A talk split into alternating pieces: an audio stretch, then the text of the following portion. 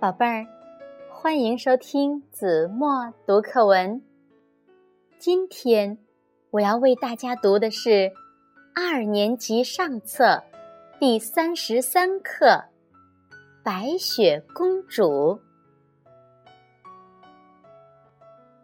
王后听猎人说杀了白雪公主，以为自己又是全国最美丽的女人了。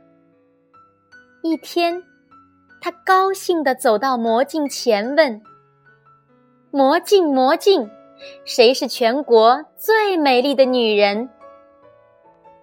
魔镜回答说：“王后啊，在这儿是您最美丽，但是在大森林里，在七个小矮人那儿，白雪公主比您美丽一千倍。”王后听了魔镜的话，气得浑身发抖。我就是死，也不能让白雪公主活着。于是，她做了一个有毒的苹果，一半是白的，一半是红的，毒药全在红的一半里。苹果做成后，她装扮成乡下女人，跑到七个小矮人的家门口。她敲了敲门，白雪公主从窗口伸出头来，说：“七个小矮人嘱咐过我，不让任何人进来。这和我有什么关系？”王后说。我的苹果很快就要卖完了，这个苹果送给你吧。不，我不能随便接受别人的东西。傻孩子，这样好的苹果为什么不吃呢？王后忙把苹果切开，吃着白色的一半。你怕有毒吗？瞧，我不是在吃吗？白雪公主多想吃那香甜的苹果呀！看着乡下女人津津有味的吃着，她不由得伸出手来，接过那红色的一半。她刚咬了一口，就中毒身亡了。王后用一种可怕的目光盯着白雪公主，恶狠狠地说：“这一回，你总该死了吧？”她回到王宫，又去问魔镜，魔镜的回答使她安静了下来。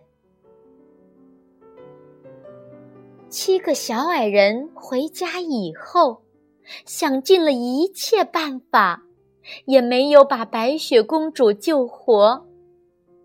他们守在她身边，哭了三天三夜。他们舍不得把她埋在地里，就请人做了一口透明的玻璃棺材，然后抬到山上去，在那里，每天。由一个小矮人守着。有一天，来了一位漂亮的王子。他看见白雪公主静静的躺着，像活着一样美丽极了，就对七个小矮人说：“我太喜欢她了，让我把她带走吧，你们要多少钱都行。”把世界上所有的金子给我们，也不能让你把它带走。那么，就送给我吧。我喜欢它，胜过世界上的一切。我一定会好好保护它的。